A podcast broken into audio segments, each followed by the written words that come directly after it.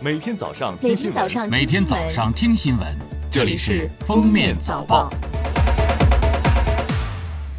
各位听友，早上好！今天是二零二三年七月十九日，星期三，欢迎大家收听今天的封面早报。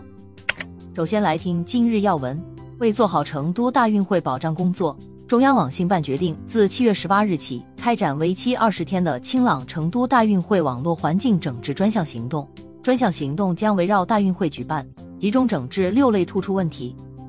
近日，住房城乡建设部等部门印发《关于扎实推进二零二三年城镇老旧小区改造工作的通知》，全面查明老旧小区可能存在的安全隐患，对发现的安全隐患，要分门别类确定安全管控和隐患整治方案，并作为优先改造内容，加快实施整改，确保老化和有安全隐患的设施部件应改尽改。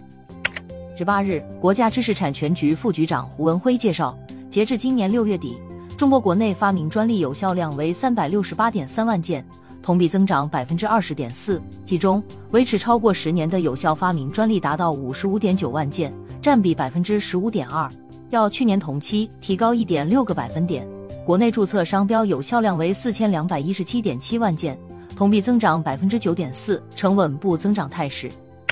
近日，国家发展改革委等六部门联合印发《关于补齐公共卫生环境设施短板开展城乡环境卫生清理整治的通知》，提出。要重点推进城市环境卫生清理整治、农村人居环境整治提升医疗卫生机构环境整治，补齐医疗卫生服务体系城乡垃圾污水治理、医疗废物和污水综合处置能力短板，推动创新城乡社会健康治理模式，以点带面夯实健康中国和美丽中国建设基础。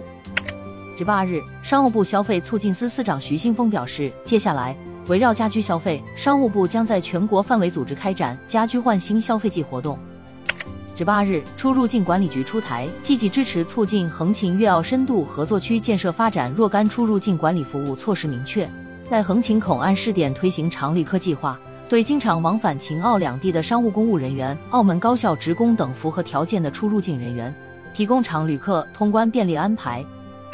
下面是热点事件。中国足协网站十八日公布了对武汉三镇球员韦世豪的处罚决定。根据公告，七月十二日，上海海港足球俱乐部队与武汉三镇足球俱乐部队的比赛中，在裁判员明哨停止比赛后，武汉三镇足球俱乐部队替补席球员韦世豪实施非体育行为，辱骂裁判员，裁判员出示红牌将其罚离替补席。中国足球协会纪律委员会依据中国足球协会纪律准则。对其作出停赛六场加罚款六万的处罚。